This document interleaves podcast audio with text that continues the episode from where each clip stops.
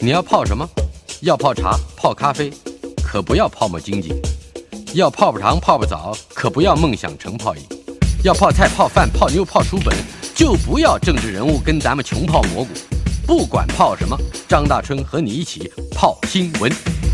台北 FM 九八点一 News 九八九八新闻台进行的单元是娱乐轰趴，访问的是第一次来到我们节目之中的张启峰先生。呃，他是策展人，嗯，也是国立台北艺术大学戏剧学系的老师。今天他为我们带来的是一个非常巨大的工程——二零二三年台湾戏曲艺术节。先提供一下演出的资讯。这是一个艺术节，所以显然不是只有一出戏或者是一一天的戏份。四月六号，星期四。也就是几天之后，下个礼拜，呃，接着就是到五月二十八号，四月六号到五月二十八号，台湾戏曲中心演出，这里面有非常庞大的资讯，呃，大概提醒一下我们的听友，可以拿一支笔，拿一张纸，稍稍记录一下。如果您有兴趣的这些呃戏戏目啊，可以把它记下来。呃，首先我们先请张启峰先生张老师为我们介绍一下这个台湾戏曲艺术节啊。已经有六年的历史了。哎，是的，是的。谈谈这六年的背景好吗？好的，呃，主持人大春老师好，各位听众朋友大家好。那呃，很高兴呢有这个机会可以在这个地方跟大家分享，跟啊、呃、来做一个说明。其实台湾戏曲艺术节到今年为止是第六年。那这个呢，当然是伴随着啊、呃、国立传统艺术中心它针对于台湾戏曲的发展的一个规划，再加上呢，其实前几年开始在芝山站，在台北的芝山站这边。有一座啊新落成的台湾戏曲中心，所以呢有了一个非常完备的一个展演空间啊。那基本上呢就是啊，for 这个呃台湾戏曲的这个演出，当然也有国外很多的一些演出。那啊从一开始的规划呢，其实呢是希望在这样子的一个场馆有一个很好的机会，让台湾的戏曲团队能够借由戏曲来演述台湾的故事。所以呢这个是锁定在每一年的这个戏曲艺术节的。所谓旗舰制作，就是在大表演厅的旗舰制作，大概就是这个样子。所以第一出是邱坤良教授的《月夜情仇》，那接着延下来，其实呢，呃，或是呢以历史为轴心，或是呢以剧种的发展为轴心。那到了去年呢，其实呢就是无题岛。那无题岛呢，其实呢啊，它的灵感是来自于莎士比亚的这个《暴风雨》。那呢用《暴风雨》的这样子的一个呃剧本的一个指示，然后呢反映到台湾当代一。一些相关的情况是这个样子，所以去年开始才有所谓的策展主题。去年的策展主题呢是以神跟妖为主，嗯、那今年的策展主题呢是英雄超时空。字是的，哎、嗯，它一连串是英雄超时空。呃，它因为有涉及到不同的剧种，是的，不同的传统，不同的技法啊。当然，最明显的、最突出的就是它是不同的语言。哎，对，呃，从京剧到歌仔戏到偶戏是都有，呃，这个英雄是如何去嗯发展出来的一个概念在戏里面？好的，其实呢，我当然从小就爱看戏，所以呢，在不管是啊、呃，刚刚大顺老师提到的京剧啦，或是呢歌仔戏啦，甚至布袋戏，都可以看到很多的英雄。嗯、比如说小时候最迷的这个啊、呃、史艳文啊、呃，就是呢布袋戏当中非常具有代表性的英雄指标人物。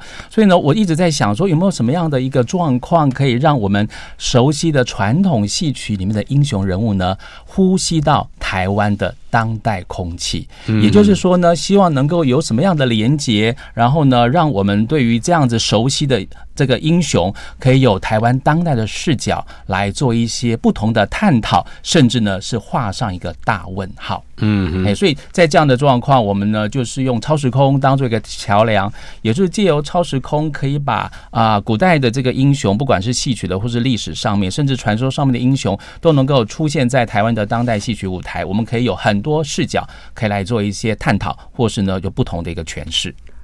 你刚才既然提到了偶戏啊，是，那我们就先从偶开始讲。真快乐掌中剧团推出了一出戏，这个字我还是从你的这个剧目上面才学会的。三个士大夫的士，我还以为是三个土啊，我原来念成窑，不对的，这三个字，这三个士是念作壮壮壮壮大的强壮的壮的古字。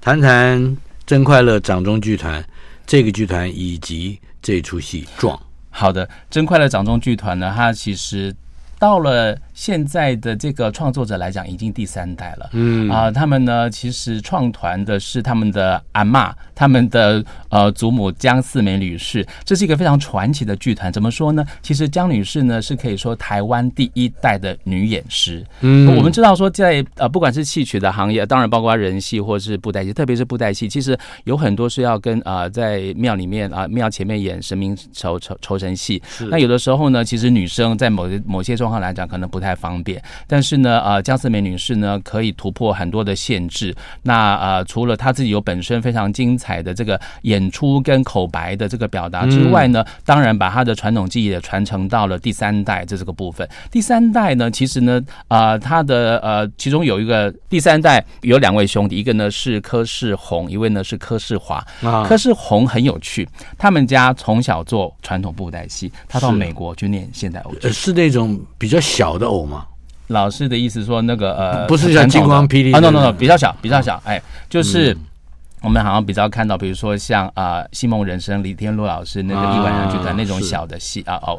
那这个柯世宏呢，他就到美国又去练了偶戏，所以呢，等于说他从小的养分是传统布袋戏，他到国外去深造进修呢，又是西方现代的偶戏，所以呢，他对两种的这样子的一个偶戏的系统呢，其实都非常能够熟悉，而且呢能够掌握。再加上他其实已经长时间参加台湾当代剧场很多很多的制作跟创作。很有趣的是，他们的呃第一个。跟台湾当代剧场做连接，其实是讲他阿妈的故事。那个戏名叫做《戏海女神龙》。所以呢，其实是苦海女神龙，是的，是的，是的，是的，从那边转过来，所以非常非常贴切，是啊，在二十一世纪初，在呃台湾国家戏剧院的实验剧场里面演出的。从那个时候开始，他们就尝试用布袋戏，然后呢，跟台湾剧场，不管呢是人或是偶来做很多很多的结合。所以他们常年的这样子的一个呃发展之下，他们有一个戏很特别，其实呢叫做《孟婆汤》。孟婆汤呢，它其实呢用三个女性的片段来反映孟婆，甚至呢是讲的其实是当代台啊很多。女性的一个共享，但是前世今生，对对对，没有错，没有。他用了很妙的一个比喻，他用偶偶呢，他呃没有穿戏服的偶，其实呢就是不就是手指头吗？呃，没有，它有一个偶头啊，戏服外面还有戏服卸下就有白白色的偶，他他们把那个偶当做一个灵魂，所以你换上不同的戏服，就是你不同时代的投胎转世。是，然后呢，在这个演出当中，不仅得到了呃台湾传艺金曲奖的最佳演出奖，他们呢到。呃，法国到呃欧洲到美国去演出都受到很大的欢迎。创作完全的是的，是，但是很特别，对不对？我要特别强调一下，他们其实这三个段落都是用传统的一个技法演出，嗯，然后呢，他们的剧场呢其实是个当代剧场，所以他们其实可以说是某一种既当代又传统，对，他以传统为出发。我看他今今年的这个演出的这个状是，呃，也就是长东西，应该一一个应该也是非常传统的技法，但是。它也吸收自非常传统的故事。是的，没有错。从故事上面来讲呢，是啊，讲呃左伯涛跟杨角哀的故事，或是读杨角哀啊。嗯、那这个其实，在京剧里面是一个呃非常具有代表性的剧目。它除了像呃也有马连良的这个版本之外呢，其实呢，台湾的剧作家非常重要的剧作家姚一伟教授呢，他生前写的唯一一部的这个评剧的剧本，他标榜是评剧剧本啊。其实啊、呃，就是左伯涛，左伯涛，左伯涛。但是他很妙，他只有写到左伯涛他死了之后呢，呃，情节就结束。但是呢，他当然有他的一个呃现在的一个。关怀来呃，用老故事来讲新的这个概念。这个剧本来就是在京剧的折子戏里面是一个二十几分钟的，哎，对，舍命全交嘛，是是是是。所以姚一伟老师的版本也就是二十几分钟吗？首映的版本大概快呃两个钟头，两两个多钟头，所以他把后面的故事也讲。没有没有，他其实增加了一个人物，就是呢左伯涛的太太。哦，所以呢左伯涛从左伯涛跟他太太，然后呢希望呢能够为楚国效力，然后呢呃遇到了杨角安，然后一起呢往楚国过程当中啊、嗯呃，因为怎么样嘛，所以呢他就牺牲自己的生命，把自己的衣服留给杨角安，然后杨让杨角安呢去啊找。那他老婆呢就没有了。呃，我跟你说是。沈明权叫娃会唱的，自平王星落一周是东前，是吧？好啊，遇到高手了。呃，这个戏我我非常有情感，而且我认为这个戏实在应该把它，不论是透过海峡两岸的哪一岸，是是，把它的整个的完整的剧本做出来。可是这个真快乐掌中剧团好像已经做的很完整了，对不对？对他们，我非常惊讶哦。好，这个跟老师说明一下，因为我们啊、呃、用英雄超时空来作为主题，所以呢，其实希望就是说有什么样的当代的视角可以来做一些检视。那刚刚老师提到了舍命全交，其实呢讲的是左伯桃跟杨角爱的故事，但是这个事情呢，嗯、或这个故事后来的演变呢，其实呢还牵涉到了荆轲，然后呢还有高渐离。所以呢，荆轲呢是刺秦的英雄，他当然是英雄毋庸置疑。可是呢，嗯、他们等他们都到阴间的时候呢，其实啊荆轲呢反过来连接高渐离来霸凌这个呃左伯桃，罗伯桃。他呢又去跟在梦中跟杨角安哭诉，杨角安呢后来呢觉得不行，他要去救他的义兄，所以呢他也在人世间自刎，然后呢游到了阴间去，所以呢其实有个大反转，从杨氏的故事讲到演到了阴间的故事，然后呢就是四位啊从反霸凌到反霸凌，对对对对对，从交易到霸凌，对是这个部分，所以。我觉得这个剧团很有趣，说他们希望借由这样子大家所熟知的英雄来质疑什么叫做英雄。这个英雄到了阴间，他还是英雄；这个英雄到了这样的一个时代，或是呢，我们就来看待他到阴间霸凌，好吧？所谓霸凌这个呃杨角爱跟左伯桃的这个故事，是我们其实光讲这个真快乐掌中剧团的壮的一个故事。呃，再提醒一次，这个“壮”是三个士大夫的“士”叠在一起。我们光讲这个故事，大概就可以讲一 一一一个小时。可是，光是这个小表演厅里面，除了有真快乐掌中剧团在四月十四号到四月四月十六号为我们带来的“壮”之外，还有琼剧场沙丁庞克剧团。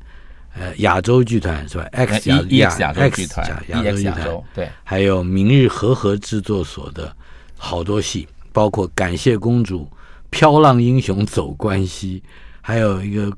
那个是阿拉伯字加尔纳，印文，印度文，印度文的加尔纳，他从《马普拉达》里面哦，还有和和梦，对，和梦比较特别，它其实不是在一个既有的空间，它是一个开放空间，虽然会带领观众呃去经历你之前啊，如果说呢有有经验在戏曲中心看戏的话，从未经历过的一些空间，但这个空间呢跟我们的超时空是有密切连接，它每一个空间每个故事都代表着不同世代、不同的时代对于同样的议题的一个看法。哎，等一下。是和和梦是我如果我们刚刚讲说那个是偶剧，对，壮是偶剧，对。那么和和梦是什么啊、呃？人的戏，但是它主要是以歌仔戏为主，然后呢连接了啊、呃、当台湾当代剧场、现代剧场一些演员。那么 EX 亚洲剧团为我们带来的加尔纳呢？这个印是这个其实呢是呃非常特别的，是呃很少见的国际制作，它是用它是以呃马普拉达里面的加尔纳。这个这个人物作为主要的英雄，但是呢，他当然就邀请了印度的演员过来，会以印度传统的表演艺能作为表演的主轴。然后呢，台湾呢有两位演员，其中一位呢是赵青，赵青呢他是啊、呃、非常重要的、很有代表性的金昆演员，所以他也会用金昆的表演方式来跟印度传统的表演艺能来做对话。在一一出戏里面吗？对，在一出戏里面，而且赵青的角色会一直变换。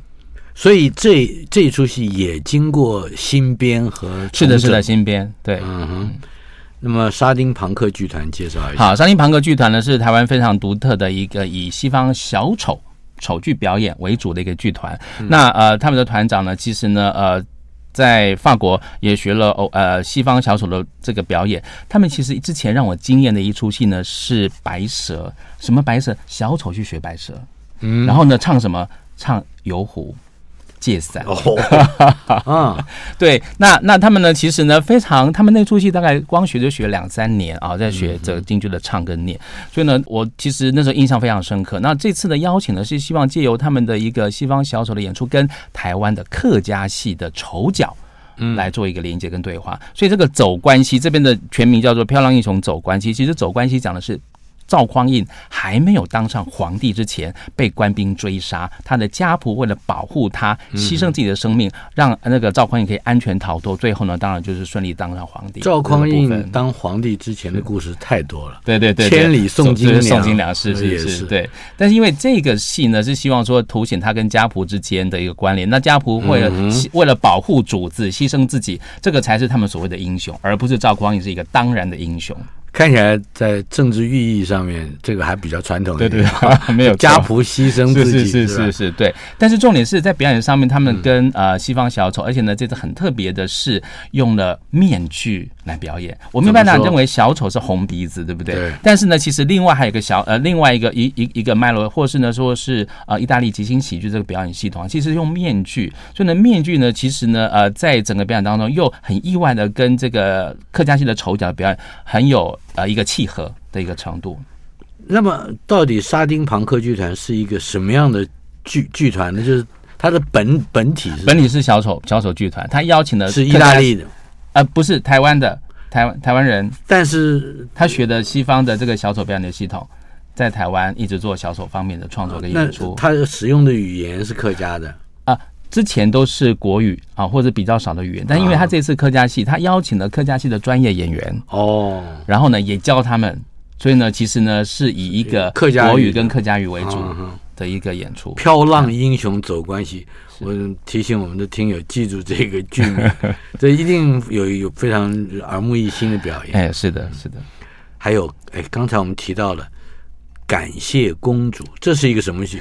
第一个，它是琼剧场。跟江之翠，江之翠跟江子翠有关系吗？对，其实江之翠剧场是台湾非常重要的，嗯、呃，在呃小剧场前辈周一昌老师所创立的一个呃，是以传统戏曲为主，但是希望跟现代剧场做结合的一个团队。嗯，那他们呢，常年都是在江子翠，江子翠那个地方，就是捷运江子翠站出来那个地方附近，嗯、所以就是江子翠是非常地方的在地的，对，对，对，对，但是对强强调在地性，强调南管。艺术的一个传承，那当然，他们呢，其实不是原汁原味演传统的南管而已，他们希望能够跟台湾当代的一个剧场结合。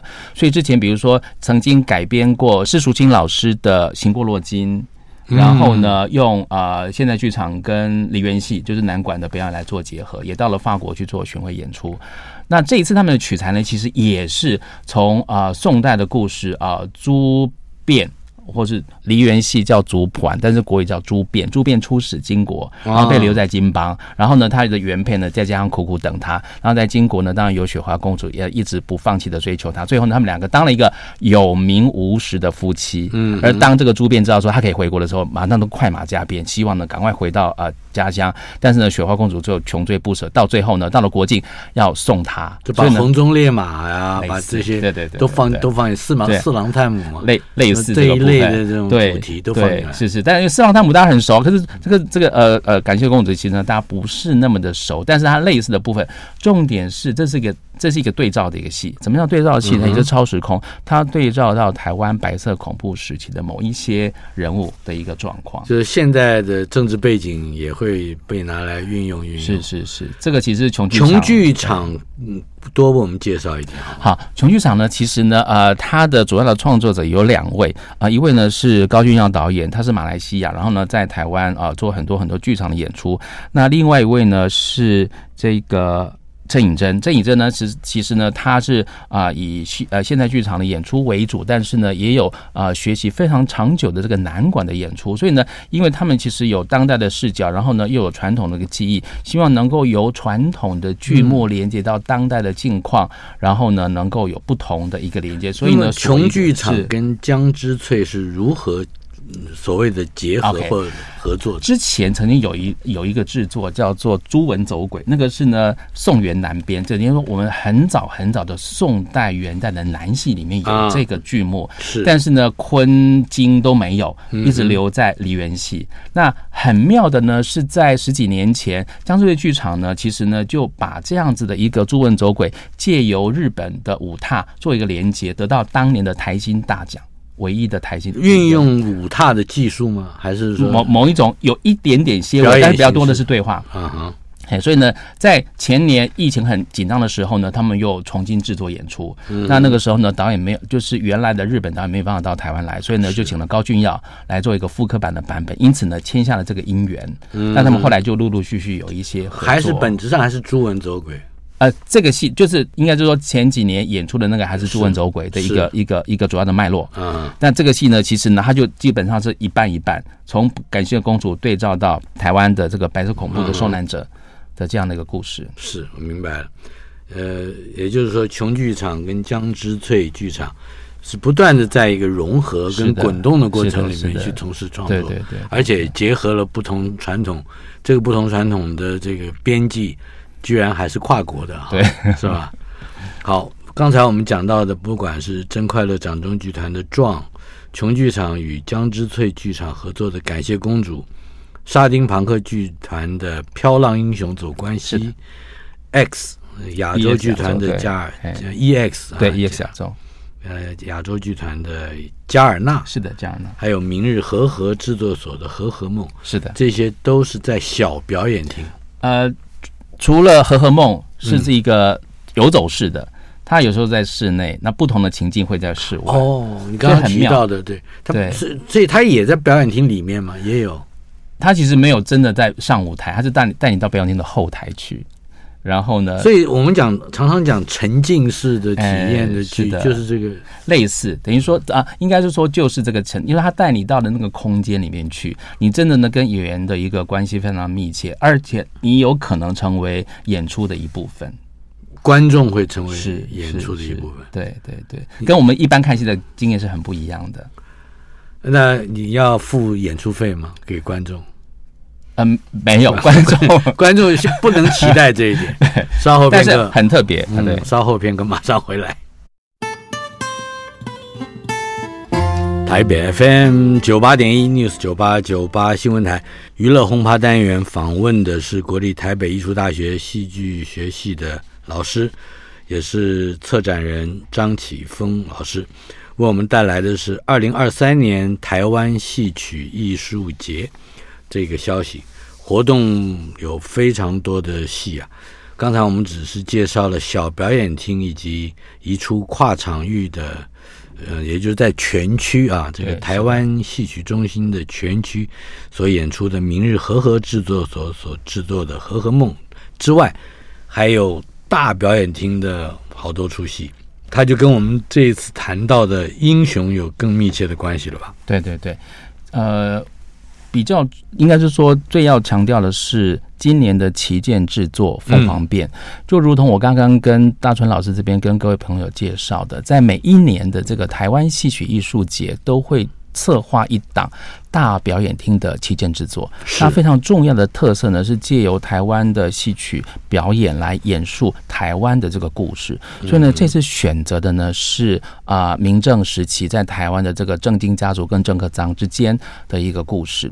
那这个事情呢，其实讲老实话。歌仔戏其实呢已经有好几个演出的版本了，但是大部分的演出呢都是顺着线性叙事，让我们了解到整个东林王朝的一个状况。嗯，那只是这一次呢非常特别的，就是这个呃制作的编导王友辉教授呢，他除了演述男性的这样子的一个过程之外，特别强调三个女性，嗯，也就是呢郑成功的太太董太夫人，郑经他啊呃。呃不严严格上讲，不是正不是真正的太太，是昭娘啊、哦，那个是呃郑经弟弟的乳母。再过来呢，其实呢郑克臧他太太陈氏啊，借由男性的视角和女性的视角来讲一个，你可以说是宫斗剧也好，你可以呢说是家变，甚至呢是政变这个过程，能够深入来挖掘女性的一个啊内在的性格，同时呢更反过来质疑。什么叫做英雄？也可以重新定义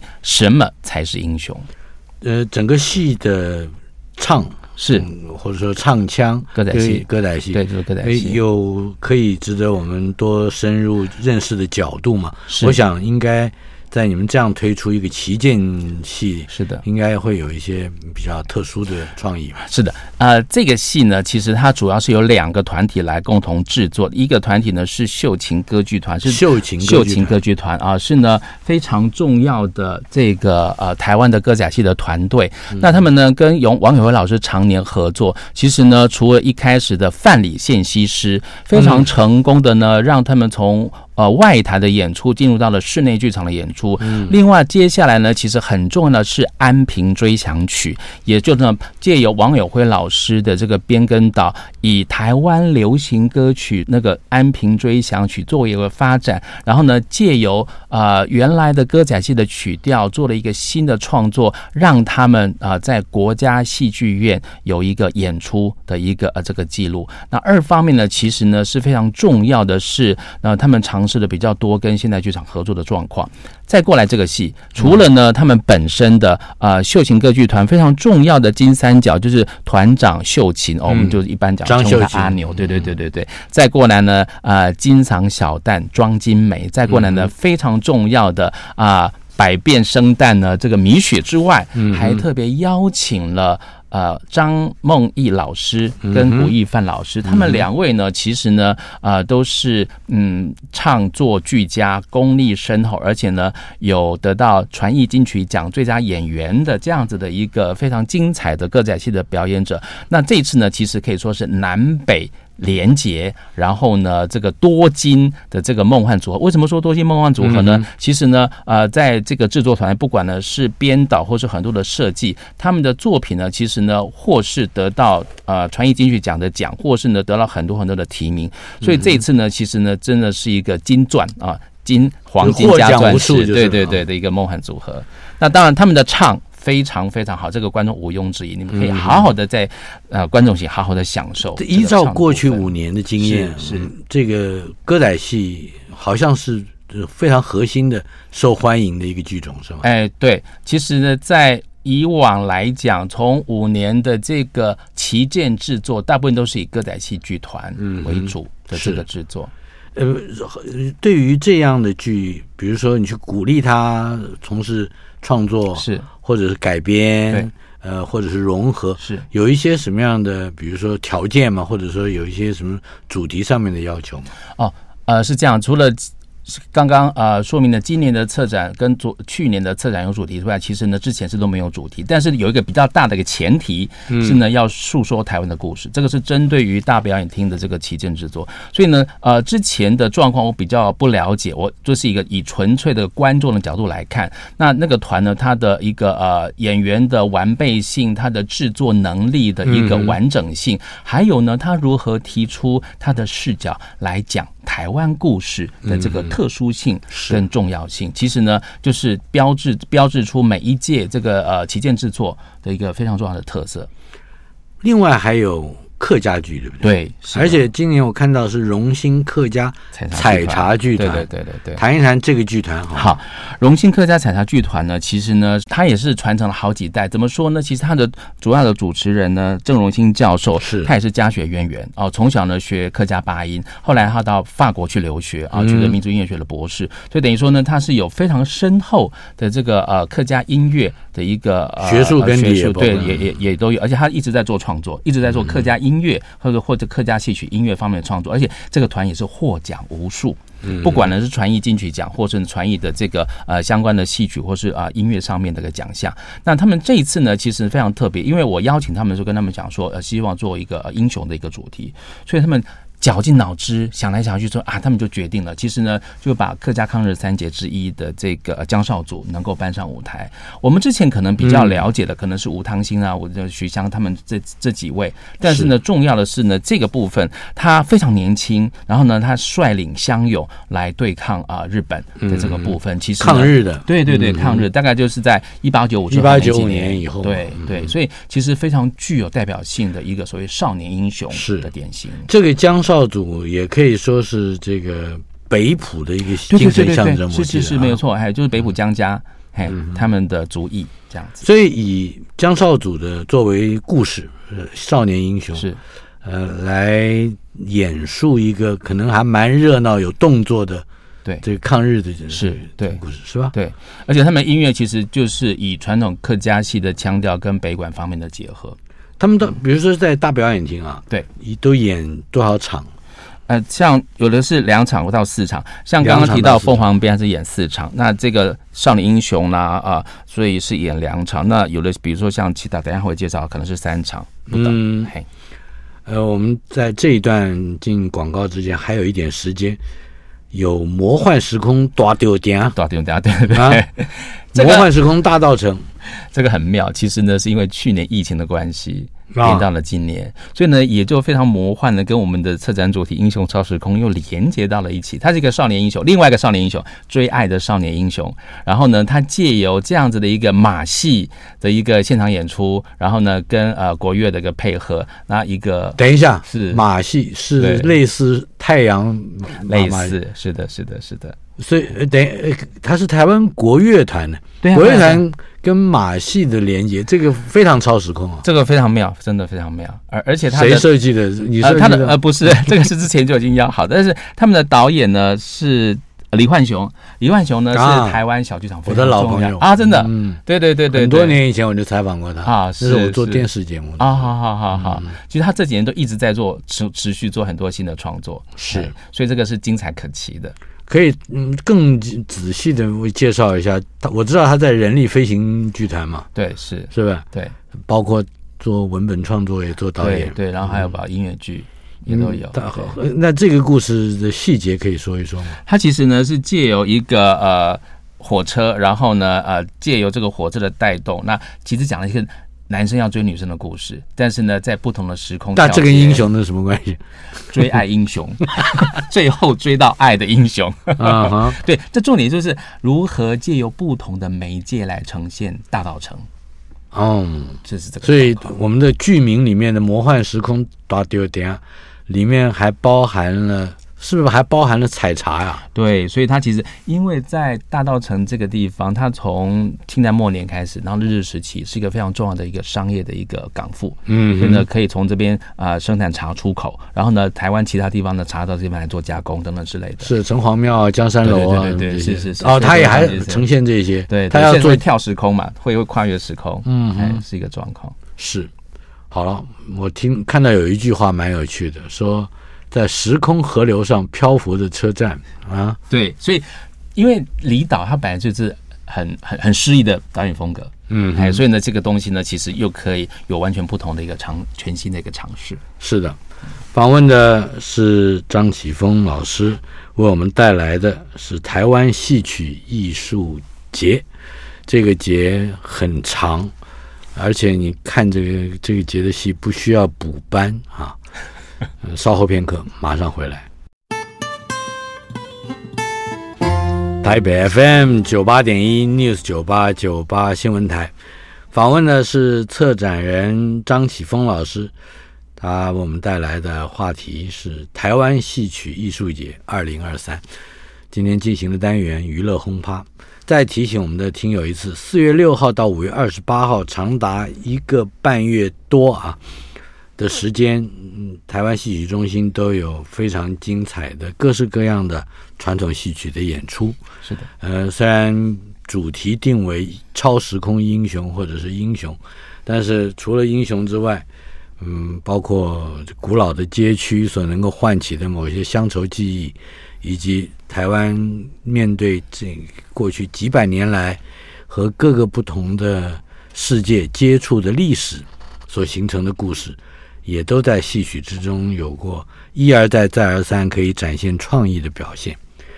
现在来到了国剧了，京剧。是的，是的。刚才我们其实在这个偶剧的时候提到了这个《舍命全交》，对。但是在京剧的舞台上展现自己的这些各种行当表演，嗯，也很也很精彩。是的，是的，对。嘿，那在京剧呢，这次呢要邀请了两出，一出呢是国光剧团啊，他们呢其实啊、呃、三场有三场分别不同的剧目，但是呢总瓜他们的题目是谁是英雄？那另外一档呢，其实呢就是邀请台北新剧团李宝春老师，嗯，然后呢带领了全新的制作，戏里戏外。这个不仅呢是讲到一个啊戏跟人生之间的一个对话，同时呢他们也有创新，他们呢其实呢就邀请了音乐剧的演员，而且呢啊做了一些很新的一个京剧音乐方面的一个创作，所以刚好可以做一个对话。就是国光呢是演的就是原来的传统的原汁原味的京剧，是的，是的，是的。我看你说是三个剧目，其实是三天的戏，对，三天的。四月二十八到四月三十，是的，是的。四月二十八是晚上七点半，四月二十九、三十是下午两点半，因为是礼拜六、礼拜天。而且他他这三个日子里的演出，一共是算起来应该是五出戏。哎，对，是吧？第一杀四门，对，捧印、雁荡山，这是第一天。对对，都是折子戏。第二天是百花公主，第三天是赵氏孤儿，这就是连台本戏了。对对对，是。他就介绍一下这国光剧团的剧剧目。好，国光剧团呢，其实呢，他们最近几年呢，所特意培育的这些年轻的演员呢，在舞台上越来越发光发亮。所以呢，他们在剧目的安排当中呢，其实呢就兼备了青年演员，然后呢很有实力的演员，再加上呢非常重要的这个呃呃资深的演员。所以第一天刚刚老师这边提到了沙四门》《捧印》《雁荡山》，这个呢其实都非常传统典型的这个呃折子戏。那像《沙四门》呢，这个是讲呃唐代呃秦怀玉的故事，《捧印》呢，大家。有些朋友可能很熟呢，其实呢就是穆桂英捧印的这个故事。再过来雁荡雁荡山，好像很少在台湾演出过，因为他的呃呃这个呃版本的需要的人手非常多，所以呢这次国光非常非常的呃努力，找了很多的这些演员一起来共襄盛举。这个印当山呢讲的是隋代末年群雄起义的这个故事，所以这一天四月二十八完全主打青年英雄们。啊，就是武戏特别多，对对对对对，是的，是的。其实这三个百花公主也有武戏啊，有有有有有。嘿，那百花公主呢，其实呢就是以黄雨莹来担纲演出。那黄雨当然是唱作俱佳，她武戏很好，文戏很棒，当然是毋庸置疑的。所以呢，借由她跟呃温宇航老师来合演这个百花公主。那百花公主跟到底应该英雄有什么关系？其实呢，百花公主跟这个男主角对阵。被男主角的美色所迷，而导致了父亲丧命。嗯，后来呢，就幡然醒悟，当然了，就有一个比较好的结局。所以这个其实也是啊，这个呃，国光他们做这样的一个剧目的安排。那他们就是用原汁原味来质疑什么是英雄。在戏里面，在传统里面，教宗教授的概念之下，所谓的英雄，我们现在如何来看待这些英雄呢？就是早在将近一千年前，七八百年以前，嗯，很多传下来的这个。现在京剧的前身是在那些老的戏里面，已经有许许多多元素在把教宗教校的原的这个基础给破坏掉了。是对，嗯，所以你别说，这都来自那些个大家都说很古老的小说啊、哦。对，但是这些小说不见得只有古老的价值哦。对对对，是的。所以刚刚提到，就是老师提到古老古老，其实我们还有个就是。赵氏孤儿很古老，哦，这个 是司马迁编的故事。老实说，这是司马迁撒了一个 大谎，只有从他以后才有赵氏孤儿。其实，在之前，什么图案谷啊，对对对，赵武啊，对这些这些报仇故事。都没没不存在的，嗯，对，那那但是呢，其实哦，有兴趣的朋友可以去对照一下史书，除了《史记》之外，像《公羊谷梁》，其实《它狗粮》都还是有一些记录。那拉回来讲，其实呢，大家可能知道说哦，可以保住赵氏啊一门血脉的这个英雄呢，当然就是非程婴莫属。可是程婴是用了自己的小孩，是是保护了赵氏孤儿，这个也蛮吓人的。是的，是的。所以其实赵氏孤儿的版本在。在当代，不管呢是海峡两岸，其实都有各种各样，包括啊话剧、舞台剧，包括戏曲，还有电影，其实呢都用了不同的视角来探讨这个成因跟图案谷跟这个。再怎么说，牺牲自己的孩子，成全主公的孩子的是这个这个一脉相火，这怎么说都觉得好像它里面多多少少有一些其他的动机，或者说是吧？有有有有一些版本是从这方面去切入的，啊、对，是，是的。但是这个是国光日剧，另外还有台北新剧团的戏，我发觉他的那个海报上是穿民初服装的。哎，是的，其实他讲的是一个民初的在北京的戏班的故事。哦。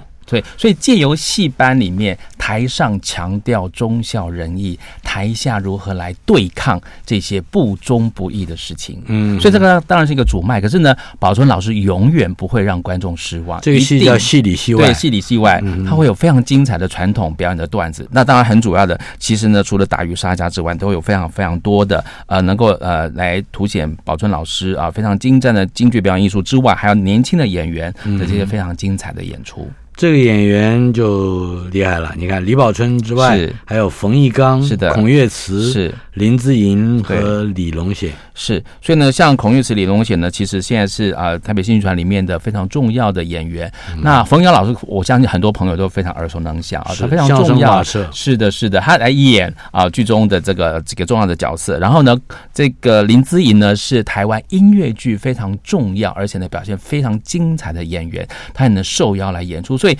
在这个部分呢，除了传统京剧的这个音乐唱腔之外呢，还特别邀请钟耀光老师呢做了很多不同的新的。这个呃腔的创作，这个呢其实也是宝春老师一直以来希望能够尝试的一个风格。你的意思是说，这个以明初为背景的不的戏，不光是出展现了比较近代的生活环境，但是音乐上也有一些。对，他们有一个标榜叫做京剧音乐剧，京剧的音乐剧。谢谢喂，音乐剧就你一个策展人的观察，你有没有发觉，在过去三五年里面？好像全台各地都在发烧，都在疯音乐剧，musical，musical，musical，是是。为什么？这个其实我觉得跟观众的距离会很接近，同时呢，观众的啊、呃、看戏的心情其实会呃比较能够轻松愉悦，即使它是一个比较沉重的主题，但是借由音乐、借由舞蹈的一个呈现，其实可以把观众带到另外一个幻境里面去。这个京剧就是音乐剧嘛？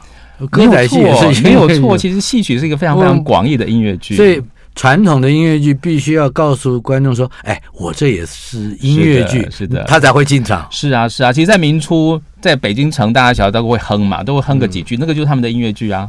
嗯哼，好的。来，我们还有一出戏叫《镖客》，这好像是台湾豫剧团，这是河南梆子。是的，是的，没有错。我从王海林以后就几乎没有听过河南梆子，所以说河南梆子。哎，这里有王海林吧？啊、呃，王海林老师是艺术总监。哦，对，嘿。那他们其实年轻的一辈都已经非常非常的精彩，所以呢，这次呢，主要是由年轻的一辈来担纲，像肖阳英老师啦、商圈婷老师啦、谢文琪老师啦，是都是王海英老师的得意门生。嗯，然后呢，另外一位小生刘建华老师呢，其实是非常非常精彩的呃演员。那刘建华跟这次的编剧刘建国，其实呢，就是王海英老师的掌上明珠哦，所以非常非常巧的一个组合。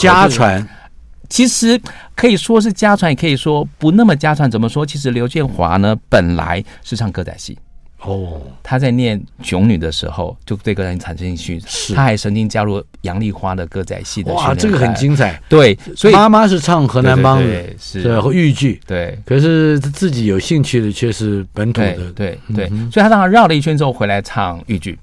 啊，是这个状况。二方面，他唱的非常好。再过来呢，他跟刘建国他们创了一个剧团，叫做奇巧剧团。其实呢，做了很多传统的这个戏曲跟当代剧场的一个创作，所以呢，也有很多的风格，包括运用各种不同的一个呃编曲来融合歌仔戏，融合摇滚乐，还融合什么豫剧。王海玲有一个绝活啊，是转眼珠子。有有有，我从小就喜欢看他的戏，整出戏不管什么戏，我就是看他转眼珠子为主。那他的两个女儿也会吗？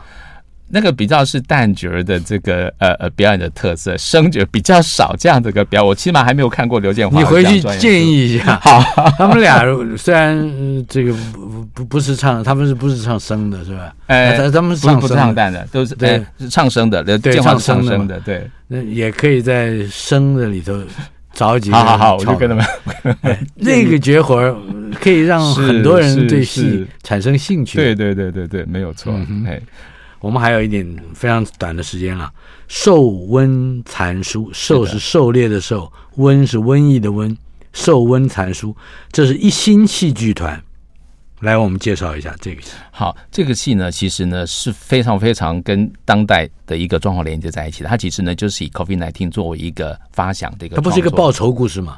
是，但是呢，就是因为瘟疫而引发了一个呃子报复仇对不对子报复仇的这个故事。嗯、那当然，从了一这有两代的连接然后，有一个时空的一个转换之后，重新来看清楚那个时候他的父亲啊、呃，为了要来拯救全村的村民，做了什么样的牺牲？那重新来定义什么叫做英雄。所以呢，其实可以非常以啊、呃、这个瘟疫跟那个呃民间的信仰来做一个发展基底的一个演出。